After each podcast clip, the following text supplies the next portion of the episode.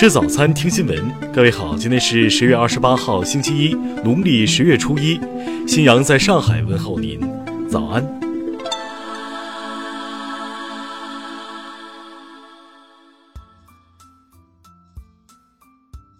首先来关注头条消息。昨天，由贵州省选出的第十三届全国人民代表大会代表、贵州省歌舞剧院有限责任公司艺术生产部副主任雷燕，因涉嫌违纪，被责令辞去第十三届全国人民代表大会代表职务。据悉，雷燕是一位歌手，也是国家一级演员，无党派。他毕业后在晋东南州歌舞团工作，于二零零三年开启歌唱生涯。二零零七年，雷燕当选晋东南州政协常委。二零一三年任十二届全国人大代表。二零一八年连任十三届全国人大代表。在去年三月的全国两会上，雷燕说：“能够再次当选人民代表，参加全国两会，感到十分自豪。对自己致力于宣传民族文化保护和传承的工作，心中有了更多的自信。对于我们文化工作者来说，坚定文化自信。”就要把党和国家相关政策和要求学深学透，边悟边做，用于指导实践。在贵州省代表团团组开放日上，雷燕带着三组少数民族手工艺品亮相，引发关注。听新闻早餐知天下大事。今年前三季度。全国规模以上工业企业利润总额同比下降百分之二点一，其中一季度下降百分之三点三，二季度下降百分之一点九，三季度下降百分之一点八，降幅呈逐季收窄态势。一至九月，全国纪检监察机关共接收信访举报二百四十九点三万件。立案四十五点二万件，处分三十八点三万人，包括省部级干部三十一人，厅局级干部零点三万人。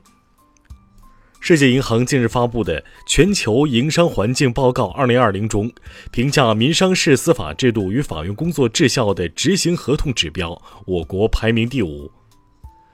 目前，国家卫健委已成立国家罕见病诊疗与保障专家委员会。并要求，二零一九年十一月一号起，新诊断病例发现一例登记一例。国家邮政局下发相关通知，在快递旺季期间，坚持东西协调、全国联动，以实现全网不瘫痪，重要节点不爆仓。著名法学家、中国政法大学比较法学研究院教授潘汉典先生二十六号病逝，享年九十八岁。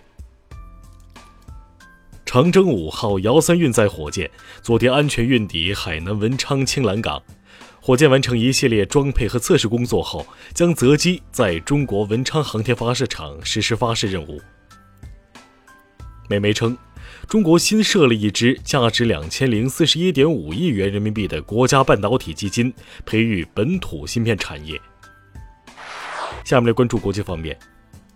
朝鲜亚太和平委员会委员长金英哲二十七号发表讲话，批评美国坚持对朝敌视政策，敦促美国今年年底前拿出新方案，参与朝美对话。北京时间二十七号晚，美国总统特朗普宣布，极端组织伊斯兰国头目巴格达迪在美军一场位于叙利亚西北部的夜间突袭中身亡。二十七号凌晨。美国德克萨斯州一校园派对发生大规模枪击事件，目前已造成两人死亡，十多人受伤。二十七号，阿富汗独立选举委员会主席努里斯塔尼宣布，总统选举的初步结果将于十一月十四号公布。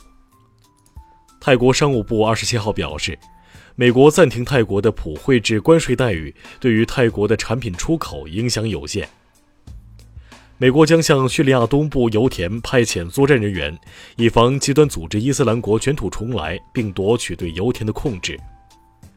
日本官员称，在日本京都动画公司的工作室遭遇致命的纵火袭击后，政府将收紧在日本销售汽油的规定。英国苏格兰民族党和自由民主党二十六号联合致信欧洲理事会主席唐纳德·图斯克，期望图斯克同意延期英国脱欧期限至二零二零年一月三十一号。下面来关注社会民生。近日，贵州安顺一幼师肖某在两分钟内殴打四名幼童，被幼童家长查看监控后发现。目前，肖某已被停职，并被公安机关刑拘十五天，罚款一千元。江苏昆山一男子沈某为干扰警方侦查，竟乔装成女性盗窃别人电瓶车。目前，警方通过监控对比后，已将沈某抓获，其因盗窃已被依法行政拘留。河南拟严惩滥发垃圾短信行为，任何单位或个人未经用户请求或同意，不得发送商业短信，若违反该规定，最高罚款三万元。近日。广州一名十八岁女生在出租屋洗澡被偷拍，偷拍男子为其楼下租客。据悉，嫌疑男子事后被警方刑拘，但因其身患重病，暂不羁押。广东韶关一男子花六百元向当地村民收购十五只野生动物，用于招待客人，内含国家二级保护动物白鹇。目前，该男子因涉嫌非法收购国家重点保护动物，已被刑事拘留。下面来关注文化体育。中超第二十七轮昨晚继续进行，上港三比零击败一方，以六十二分排名超越北京国安一分，升到排行榜第二。经吉林九台农商行东北虎篮球俱乐部研究决定，由伊莱霍尔曼替换亚历克斯波伊斯雷斯出征新赛季 CBA 联赛。西藏布达拉宫将迎来换装季，开始粉刷白灰的具体时间为十一月一号。